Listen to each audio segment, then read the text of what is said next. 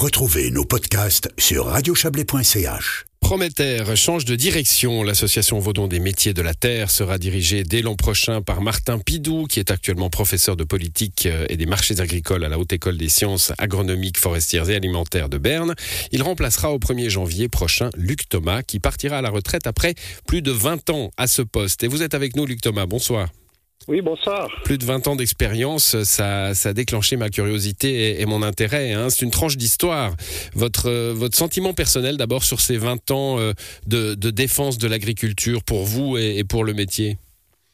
Bon, ce que je retiens, c'est quand même la, la, profonde mutation de ce métier. Euh, quand on me pose cette question, j'ai pour habitude de dire que, que j'ai commencer mon activité euh, pour être un, bon paysan et au fond mener sa barque avec succès, il suffisait de produire efficacement. Euh, aujourd'hui, euh, le métier, c'est pas seulement ça, il s'est fortement complexifié ce métier.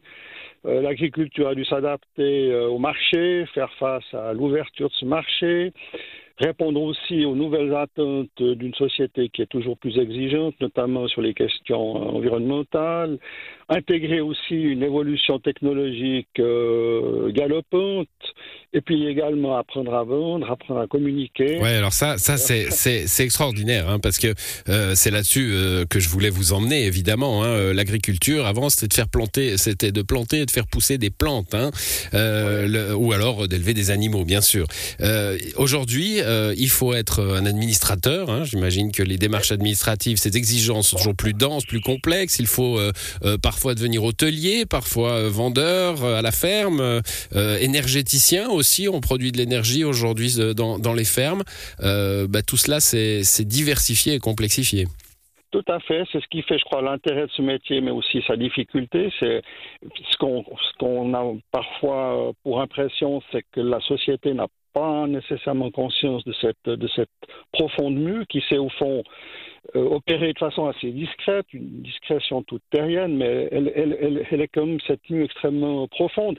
On parle beaucoup, euh, j'écoutais euh, Madame Moret tout à l'heure, dans l'économie, on parle beaucoup des risques. Et, au fond, l'agriculture est probablement un des métiers qui aujourd'hui doit gérer le plus de risques. Il y a, y a le risque climatique, euh, désormais où euh, voilà, on est dépendant d'une météo qui devient très capricieux. Il y a le risque des marchés. Lorsqu'on plante, on ne sait pas quel va être le prix de, la récolte qu'on mettra sur le marché. Il y a le risque politique aussi, puisque l'agriculture est encore dépendante de conditions cadres qui sont déterminées par nos, élus.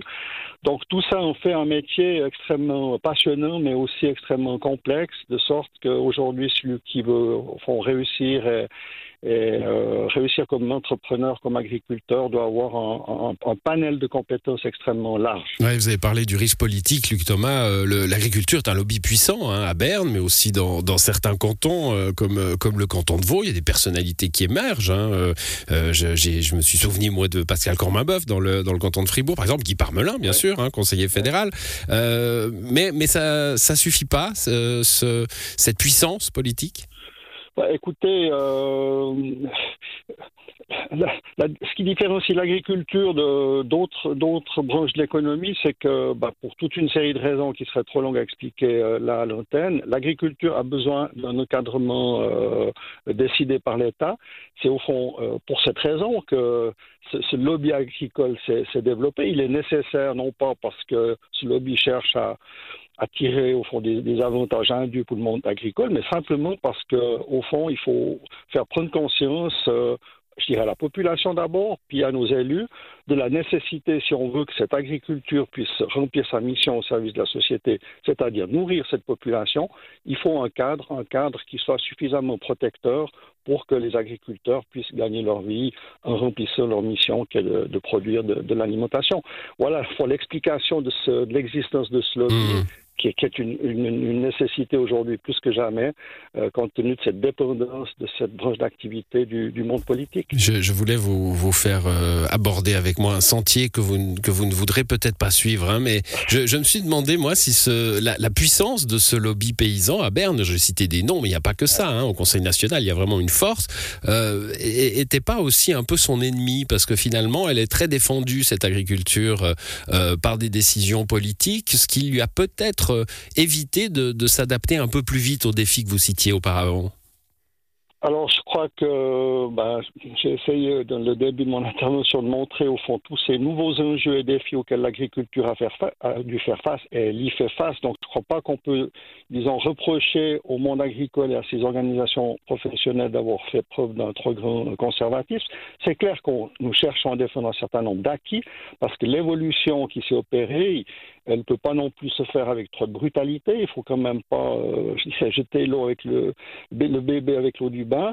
Donc il y a nécessité d'avoir une cadence qui soit correcte. Et ça, c'est aussi le rôle euh, ben, du lobby agricole à Berne de faire comprendre qu'on ne peut pas non plus bouleverser le cadre politique euh, trop, trop brutalement. Ce que j'ajoute, c'est qu'en tout cas en ce qui concerne l'organisation que j'ai eu le plaisir de diriger ces, ces 20 dernières années, nous avons toujours euh, eu pour politique de nous adresser à tous les élus, quelque bord politique qu'ils soient, parce que vous pouvez constater si vous faites l'analyse des votes, vous n'arrivez pas à faire des majorités sur les questions agricoles aujourd'hui. Seulement avec la droite.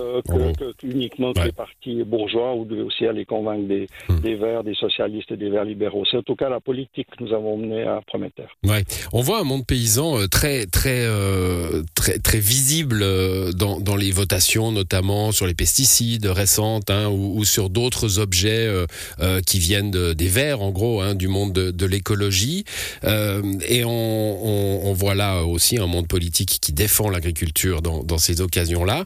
On a l'impression que l'agriculture a été moins défendue en Suisse euh, vis-à-vis du libéralisme et de la mondialisation. Et que là, en gros, c'est euh, ben, on peut pas faire autrement, quoi. Euh, je n'ai pas tout à fait compris le sens de votre question. Est-ce ben, que, est-ce que, est-ce que le, est-ce que le monde politique, euh, est-ce que vous vous sentez défendu euh, Je pense à un peu de protectionnisme, par exemple, hein, vis-à-vis du libéralisme mondialisé dans lequel vos membres doivent doivent se dépatouiller?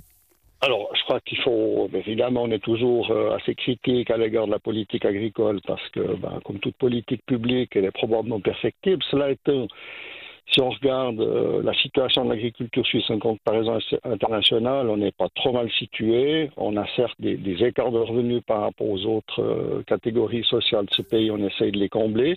Mais disons, on peut dire que globalement, il y a une volonté en Suisse d'avoir une politique agricole qui soit suffisamment protectrice pour permettre, comme je l'ai dit tout à l'heure, à l'agriculture de remplir sa mission. Donc on n'est pas, alors il faut se bagarrer pour ça. On voit que euh, chaque fois qu'il y a des négociations sur euh, des accords de libre-échange, ben, il y a une composante agricole qu'il faut prendre en compte et notre rôle, c'est de défendre les intérêts de l'agriculture dans ce cadre-là.